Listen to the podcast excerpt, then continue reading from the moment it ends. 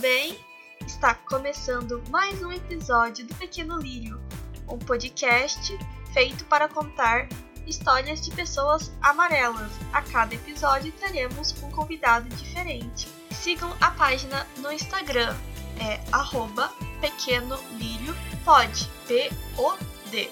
Tudo junto e o link estará na descrição do episódio.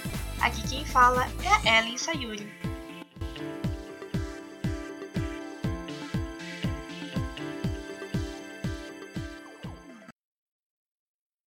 No episódio de hoje, teremos a participação da Dani. Oi, Dani, tudo bem? Oi, Ellen, tudo bom? Oi, gente, prazer. Eu sou a Daniela Taira, eu tenho 24 anos, eu moro em São Paulo, mas eu sou nascida no Japão. Eu sou segunda geração de japoneses e terceira geração de okinawanos. E eu sou cabeleireira aqui em São Paulo, no bairro do Itaim, e eu sou especializada em cabelos asiáticos, leste asiáticos para ser mais exata. Dani, o cabelo das lestes asiáticas, elas são diferentes? É, tem algumas diferenças, assim, é que dentro desse público existe uma variedade muito grande também de tipos de cabelos, né? Mas no geral, elas têm mais cabelo, cabelos mais grossos e muitas vezes também o caimento é diferente, é um cabelo que muitas vezes é liso, então corte em camadas pode ser que fica muito marcado. Eu tenho alguns detalhes que são diferentes em comparação ao cabelo das brancas ou das negras, né? E você sempre trabalhou com esse tipo de cabelo? Então, eu, na verdade, eu entrei nessa área já fazendo o meu próprio cabelo, né? Então, por experiência própria, eu já sentia as dores que eu tinha de nunca a pessoa conseguir acertar o meu corte ou a cor que eu queria. E aí, quando eu comecei a trabalhar, eu era assistente, né? Então, eu trabalhava com todos os públicos que a profissional que eu auxiliava trabalhava. E aí, quando eu virei profissional, eu atendia amigas, familiares, então meio que eu já acabei começando com esse público e eu via que era diferente do que eu aprendia na escola de cabeleireiros, né? Então a gente teve que ir desenvolvendo técnicas. E aí, por consequência, eu acabei já tendo experiência com esse público. E aí eu, eu vi que isso era um nicho que dava para entrar e que era muito defasado, né? Então aí, então desde que eu virei profissional, praticamente eu só trabalho com esse público. E qual é a maior dificuldade ao trabalhar com esse tipo de cabelo? Acho que na verdade assim, é muito difícil, por exemplo, ser uma pessoa leste asiática que quer ficar muito loira, por questões que, que o cabelo é mais grosso, ele tem mais camadas cuticulares e é muito escuro, né? Então, tem técnicas diferentes de clareamento, porque senão a pessoa fica naquele amarelo gema e nunca mais sai daquele tom. e eu acho que essa questão de acertar o corte também, de conseguir regular o volume. Mas eu acho que o principal é você olhar para a pessoa e entender o que, que ela quer, ouvir o que, que ela está falando, porque eu tenho muitas clientes que elas não têm o cabelo liso e na maioria dos salões elas chegam o assistente pega, vai lavar, seca para o profissional cortar e pronto, o seu cabelo está liso. E aí você fala para a pessoa, meu cabelo não é liso. Aí o profissional fala, aham. E por dentro ele está, lógico que é, ela é japonesa. Não tem como. Aí as pessoas ficam frustradas porque elas sentem que elas nunca são ouvidas e não são entendidas de verdade. Quando eu vou no salão também, eu fui pouquíssimas vezes cortar o cabelo e nunca ficou bom. Teve uma vez que eu gostei do corte, que foi uma cabeleireira leste asiática que fez o meu cabelo. Ela era descendente de japoneses. E, tipo, nossa, o meu cabelo ficou muito bom. E eu fiquei, tipo, meu Deus, tipo, deu uma diferença enorme, sabe? E muita gente vira nesse negócio de, tipo, ai, ah, só japonês sabe cortar cabelo de japonês. Mas é meio que por causa disso, né? Tipo, a gente entende as nossas dores. E quais cuidados que pessoas com cabelo grosso, né, tem que ter? Tem algum produto que a gente tem que evitar? Algum produto que a gente pode passar? É, é, bem complicado dar uma dica meio geral, né? Porque existem muitas variedades assim dentro desses cabelos. Mas minimamente todos os cabelos que forem, pelo menos, tipo, abaixo do ombro, eles precisam ser hidratados com uma certa frequência, porque mesmo que sejam cabelos naturais, é, ele é exposto ao sol, secador, vento, poluição, então ele sofre algumas agressões externas, né? Então, pelo menos você dá uma hidratada de vez em quando no cabelo é sempre bom. E no salão que você trabalha, ele é especializado em pessoas leste asiáticas? Não, o salão ele é mais direcionado para um público geral. Eu sou mais focada nesse público, então por consequência o salão acaba tendo um grande público assim. É, a Janine, ela trabalha aqui também, ela atende um pouco desse público, mas ela uhum. não se denomina especializada, que ela também, a maioria do público dela não é leste asiático, e tem outros profissionais que elas tendem um público mais geral. Então tem a Gi que ela atende cabelos mais cacheados, mas não, não tem, o foco do salão não é esse. E faz quanto tempo que você é especializado nesses cabelos? Eu acho que faz uns três anos que eu atendo mais esse público. Agora, na pandemia, vocês estão funcionando ou o salão continua fechado? É, a gente ficou fechado três meses, né? O salão ele fechou um pouco antes de ter sido decretada a quarentena em São Paulo, porque a gente não achava correto mesmo. E aí a gente voltou no dia 6 de julho, que foi quando foi liberado. Só que a gente estava trabalhando até então seis horas, que era o horário estipulado que podia os salões trabalharem, com 40% do funcionamento da capacidade. E agora, essa semana, eles liberaram para 8 horas. Então agora a gente está fazendo essa carga horária das 10 até as 6. E agora com as medidas, né? Que tem que ter álcool em gel, né? Tem que usar a máscara. Como foi essa adaptação? Foi muito difícil? Ou foi tranquilo? Ai, no começo foi bem cansativo todas essas adaptações, porque é uma coisa que a gente mudou desde a nossa chegada no salão. Então a gente troca de calçada, a gente troca de roupa, é, higieniza, tem que higienizar as marmitas também que a gente traz, é tudo que toca, depois tem que passar álcool, a cliente chega, passa álcool, mede temperatura, limpa a bancada a cada atendimento, então era bem cansativo, tanto que no começo eu, tipo, optei atender duas clientes, assim, por dia, porque é muita coisa nova, então a, todos os atendimentos acabam ficando mais demorados. Tiveram várias regras que mudaram, então é, todos os cabelos têm que ser lavados antes de cada atendimento, então às vezes se a pessoa vinha só cortar, eu como eu corto cabelo seco, não necessariamente a pessoa tinha que lavar o cabelo. Então agora, tipo, tem mais esse tempo da lavagem, secar o cabelo para então cortar. E não podem trabalhar mais de dois mais de um profissional em cada pessoa. Então, às vezes, por exemplo, se for montar uma mecha, uma cliente que vai ficar muito loira, às vezes eu marcava eu e mais uma profissional para a gente colocar junto e ser um processo mais rápido para a gente e para cliente. E agora não pode, tem que ser, tipo, só uma pessoa. Então, tem muitos atendimentos que agora demoram, tipo, o dobro do tempo para conseguir fazer. Então, é. No começo foi bem cansativo, agora a gente já tá se acostumando mais. Tem alguma medida que vocês pretendem manter, mesmo quando acabar a quarentena? Ou, tipo, acabou a quarentena, acabou toda a pandemia, vocês voltam completamente ao normal? Não sei se as pessoas elas vão conseguir voltar ao normal, assim, tipo, acho que ninguém mais vai conseguir chegar em casa depois do mercado e não limpar as coisas. Porque aí fica meio óbvio algumas coisas, né? Tipo, a cada atendimento a gente tira os materiais usados por cliente para fazer a esterilização, a higienização. E é meio tipo é higiênico isso. Então acho que vão ter coisas que vão ser mantidas mesmo. Com certeza. Porque acho que vira um hábito e você vê que faz muito mais sentido, né? Com certeza, mas nossa, limpar as compras do mercado eu acho uma morte, assim. Ai, eu odeio muito. pra mim, o pior é limpar as frutas da feira. Nossa, sim. Ai, limpar todas as compras, né? Passar álcool em tudo, os paninhos. Ai. Dá muito trabalho, nossa vida. Quando você para pra pensar que as pessoas, tipo, é, um monte de gente botou a mão no negócio. então, realmente, pode estar com alguns outros vírus e bactérias. Mas é, é bem chato mesmo. Os atendimentos têm demorado muito mais tempo do que levaria. E você acha que isso acaba te prejudicando de alguma maneira? Prejudicando porque aí eu consigo atender menos pessoas por dia e a gente não mexeu nos valores do salão. Então, assim, eu, sei lá, consigo, se eu for fazer uma mecha, eu consigo atender uma mecha só por dia e alguns serviços menores. E aí isso acaba que eu atendo menos pessoas e gera menos faturamento.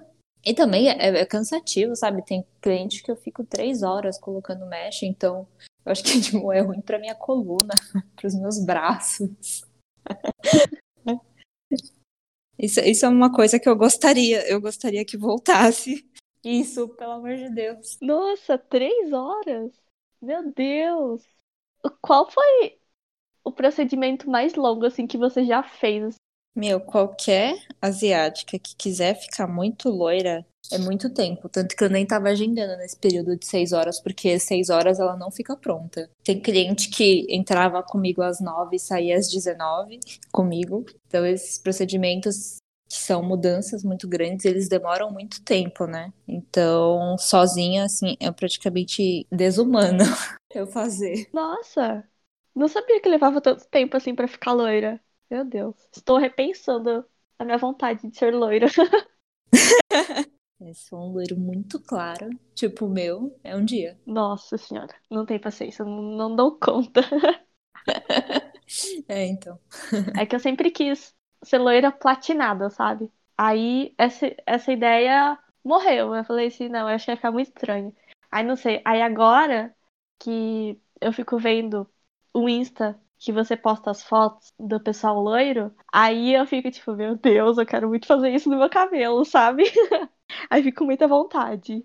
É bastante trampo. Eu fico. Eu quase pareço que eu não quero fazer assim a pessoa, porque eu fico, mas você tem certeza? Vai estragar o cabelo, vai ter que ficar cuidando, vai ter que comprar produto caro, vai ficar duro o cabelo, tipo. Ah, eu prefiro falar a verdade, porque se a pessoa nunca teve nada no cabelo e ela vai para um loiro muito claro, o cabelo ele vai danificar bastante, né? Uhum. E aí vai de uma pessoa que nunca hidratou o cabelo antes, porque o cabelo sempre foi liso, macio, brilhoso e sedoso, quase não precisava pentear o cabelo, para um cabelo que vai dar muito trabalho. E se a pessoa não, não é nem avisada que vai acontecer isso, ela vai tipo, nossa, ela detonou com o meu cabelo. E, tipo, não, vai ficar assim mesmo. Mas eu prefiro avisar. Aí a pessoa repensa se ela tá disposta, se ela quer investir dinheiro, se ela quer investir tempo nisso. Uhum.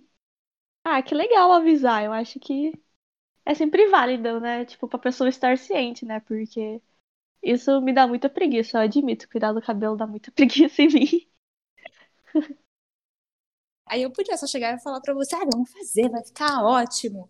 E aí depois você vai lidar com um cabelo que vai te dar muito trabalho e, tipo, você vai odiar.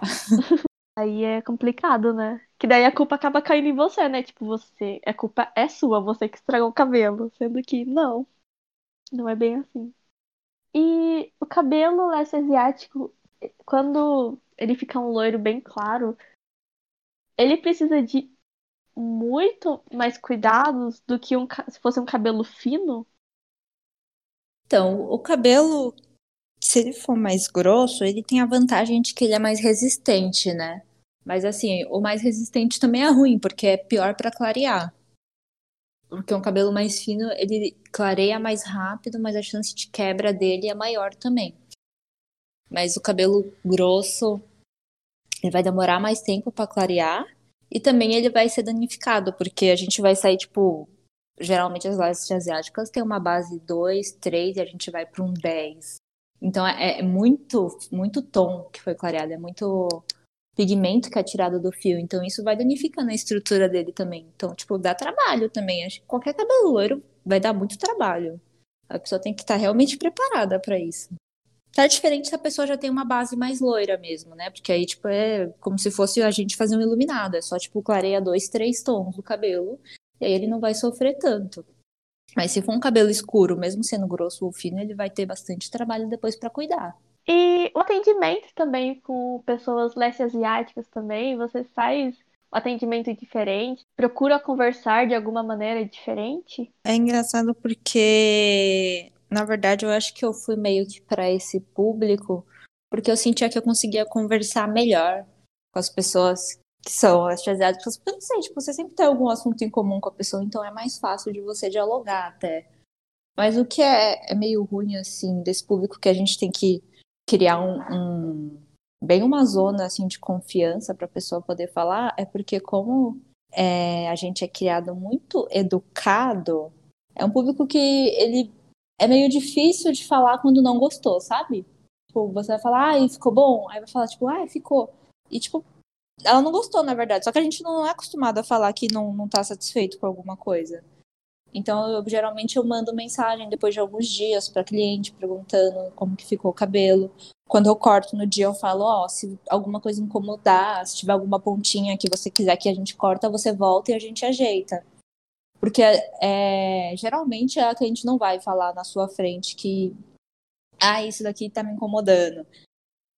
É, esse negócio da educação, entre aspas, ainda é meio difícil, assim, pra pessoa se colocar e falar, tipo, ai, não gostei disso.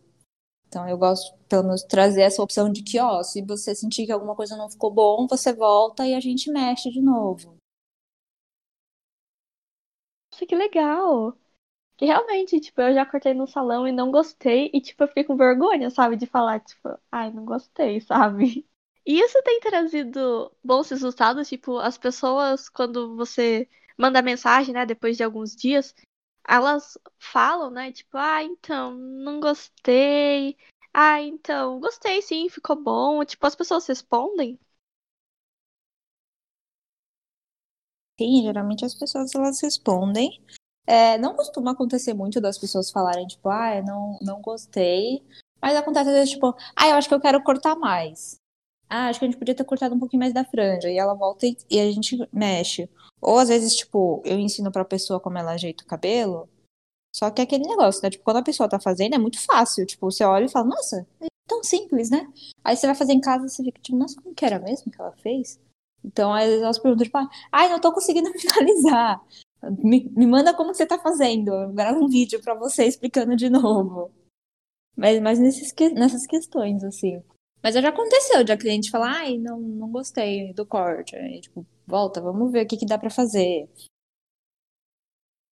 Acho muito legal isso de você deixar o cliente mais confortável possível, sabe? Tipo, e também achei legal, tipo, você ter esse tato, sabe? Saber que esse público é diferente de como lidar com ele, sabe? Claro que não é todo mundo, né? Mas só de você ter esse tato, saber que é diferente, já acho muito legal isso, acho muito bacana.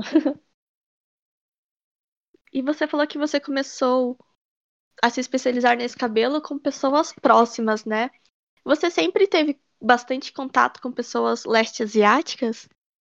Então, quando eu era mais jovem, eu não tinha muito, porque eu não estudei em escola asiática, eu estudava, tipo, em escola normal mesmo. Depois de um certo tempo que eu comecei a ter mais contato com a cultura, assim, com a colônia. É, eu frequentava o Kaikan, então eu fazia vôlei no Kaikan, então tinha os meus amigos do vôlei. Depois, sei lá o que aconteceu, que de repente eu tinha um monte de amigos asiáticos ao meu redor. E eu falava pra minha mãe, tipo, Ó, você sabe que a chance de eu namorar um brasileiro é muito maior, né? Porque, tipo, eu não, não tenho convivência com japoneses asiáticos. E aí a gente cospe pro alto e cai na cara, né? Porque eu já tô com um japonês, meus amigos são todos, minhas clientes. E você falou que nasceu no Japão. Com quantos anos você veio pra cá, pro Brasil? Eu vim com seis meses pro Brasil. Eu falo porque eu fui praticamente fabricada e exportada já. Só foi fabricação. e você falou que também é descendente de japoneses e de okinawanos, né? Você sempre soube da diferença entre os dois? por muito tempo da minha vida, eu achei só que eu era japonesa, porque, tipo, até então, Okinawa é no Japão, né? Aí depois que eu cresci, me aprofundei mais sobre o uhum. tema, e até me conectei mais com essas raízes asiáticas, que eu entendi que não, não era o Japão, é uma nação diferente, e fiquei sabendo de toda a história. Mas até então, tipo, eu não, eu não sabia a diferença. E até em coisas assim do de cultura mesmo, eu não sabia que tinha diferença. Então, para mim, tipo, ah, é assim, tudo. E aí, às vezes, eu descobria que, tipo, meus amigos japoneses não faziam tal coisa no Butsudan. Aí eu, tipo, hum, como assim? É diferente. Aí que eu descobri que, na verdade, tipo, essa cultura é de Okinawa, não era do Japão. Hum, temos diferenças. Ah, sim. A parte da comida também é diferente? Sim, na culinária de Okinawa tem bastante coisa com base de porco. O Japão ele é mais virado para peixe, né? Até pela lei que teve do imperador que tinha proibido, mas tem, tem bastante coisa diferente, assim, pelo menos do uhum. que eu uhum. conheço da culinária de Okinawa, a maioria são todos pratos quentes. Você sempre teve contato com essas culinárias? A de Okinawa, eu não tinha tanto contato porque a minha mãe, na verdade, é a parte japonesa, né? Então quem, cozinha quem cozinhava lá em casa era minha mãe. Então ela fazia mais pratos japoneses mesmo. É, a culinária de Okinawa eu tinha mais contato só em missa, sabe? Quando alguém morria. Uhum. Aí tem a, a, comida depois da missa, aí tinha umas coisas que, tipo, ficava pra minha mãe, nossa, isso daqui é maravilhoso, por que você não faz? Aí ela, eu não sei fazer isso. Esse é de Okinawa, eu não aprendi. ah, tá. e você sabe cozinhar alguma coisa? Da culinária tanto do Japão quanto de Okinawa? Putz, nossa, pior que eu não sei. É uma vergonha. Eu saí da casa e tipo, eu só faço o básico do básico em casa. Tipo, de, de comida típica assim, não. Eu até deveria correr um pouco atrás disso, né? Ah, é porque é difícil também, né? Tem uns pratos que são muito, nossa, complicados de fazer. Sim, mas aí essas coisas elas vão morrendo junto com as nossas bachans, né? Se ninguém aprender a fazer. Sim. Vai se perdendo, né? É verdade, né? Tem uns pratos que só minha avó faz e fica nisso. Isso. Quando morrer, ela vai levar pro caixão. Porque ninguém sabe fazer. E às vezes tenta fazer não fica igual. Sim, é muito triste. Tipo, às vezes a minha avó, tipo, fala, ah, faz assim, assim, assado. Só que não sei, parece que falta alguma coisa, sabe? Parece que não fica igual. Como foi esse processo de você descobrir que você é descendente tanto de japoneses quanto de Okinawa, sabe? Quando você achava que era uma coisa só e na verdade eram duas diferentes.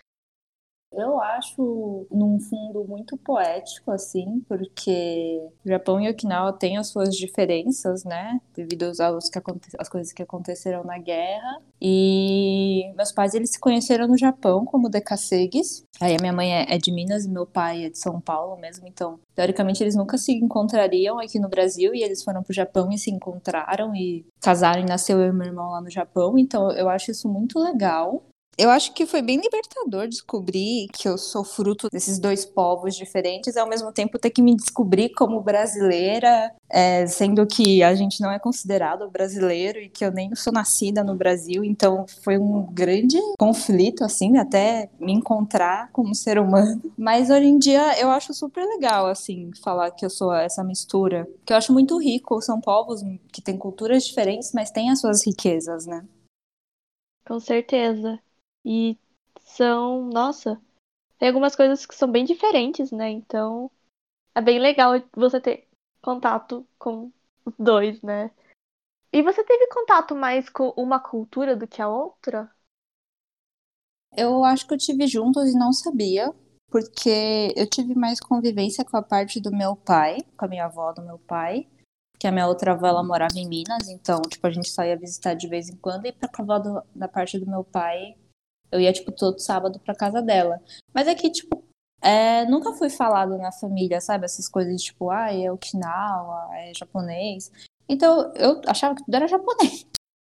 Então, eu não sei até que ponto cada coisa, tipo, isso é do Japão e isso é de Okinawa, porque eu, eu conheci tudo junto. Os dois lados da família, eles tentaram passar a cultura adiante ou foi mais uma busca sua para saber mais sobre a culinária ou outras coisas também? A língua, por exemplo? Mais uma busca minha, porque a minha obá, ela não passou isso para os meus pais, para o meu pai, para os meus tios, de questão de língua, isso aquilo, porque eu acho que também como os imigrantes que vieram, eles sofreram muitos preconceitos, então ela não queria que os filhos dela passassem por isso. Então, tipo, meus pais, eles, meu pai não sabe a língua. E a parte da minha mãe, eu não sei, eu acho que eles são mais abrasileirados, sabe? Porque até hoje eu não acho que a família da minha mãe ela é muito. Não sei como falar, muito típica, assim. Então foi mais uma, uma busca minha. Foi tipo, tem coisas que são naturalmente igual alguns pratos da culinária, é, o batianês, que aí você pega e fala, ai, vai lá, leva o caçar. Então você vai misturando. E, tipo, pra mim isso foi até engraçado, porque tinha coisas que eu não sabia que não era português. Não, em casa sempre foi falado meio misturado as coisas, eu não sabia direito o que, que era o que. Então eu lembro quando eu era criança, eu achava que, tipo, tchauan era normal, que era tipo Tupperware. Aí eu fui descobrir, tipo, com amigos brasileiros, tipo, o que, que é tchauan? Tipo, ué, tchauan, não sabe o que, que é? Mas aí, aí é mais uma busca minha mesmo. Meus pais, eles até tentaram algumas coisas, tipo, me levaram para fazer odor e pra fazer dança típica, mas aí eu particularmente achava muito chato, então não quis ir muito atrás disso e nunca tive é, muito interesse também em ir atrás da língua quando eu era jovem. Porque quando você é jovem, você não quer ser diferente dos seus coleguinhas, uhum. né? Então, tipo, eu não, não queria falar japonês. E aí, hoje em dia, eu me arrependo um pouco. Fico, ai, eu podia ter aprendido, né? Porque pelo menos ia ser mais fácil agora. Sim. Eu acho que muitas pessoas passaram por esse negócio do Tiaman. Eu também achava que Xamã era, tipo, a palavra em português, sabe? E, nossa, é muito doido, né? Porque a gente acha que é português, daí você vai falar com outra pessoa e daí a pessoa fica olhando, tipo, a sua cara, sabe? Tipo, do que você tá falando. Uhum. É muito engraçado quando isso acontece. Eu não lembro de mais nenhuma palavra que aconteceu comigo. Eu lembro que eu fiquei muito chocada quando eu descobri o que era gaidin. Porque eu sempre achei que gaidin, tipo, era só brasileiro, sabe? Que minha avó usa direto, sabe? Aí depois que eu descobri o que ele significa, né? E que, tipo, é pejorativo e tal, eu fico meio, meu Deus. Ainda falando de comida, que comida é muito bom. Qual é o seu prato favorito da culinária japonesa ou de Okinawa? Tem algum que você, tipo, meu Deus, que você ama muito? De comida japonesa eu gosto muito de nishime mas eu só comia que a minha mãe fez. Então, tipo, pra mim esse é o nishime certo. Mas é uma coisa que se eu pudesse, tipo, comer um balde. E da culinária de Okinawa tem um prato que se chama irichá, que eu só encontro em missa para comer. E, tipo, nunca vi em restaurante nem nada assim. Até tem uma tia que ela faz, só que ela fala que dá muito trabalho de fazer. Mas eu falei, nossa, tia, quando você fizer, por favor, me manda. Eu pago. E ela mandou para mim um, um pote de sorvete. Eu fui muito feliz. É um prato que ele é meio feinho, porque ele é todo marrom, assim, não é uma coisa que é bonita de se ver, mas ele é muito bom. Muito obrigada, Dani, por falar um pouco sobre cabelo e da sua vivência também. Adorei. Ai, obrigada a você pelo convite. Adorei participar.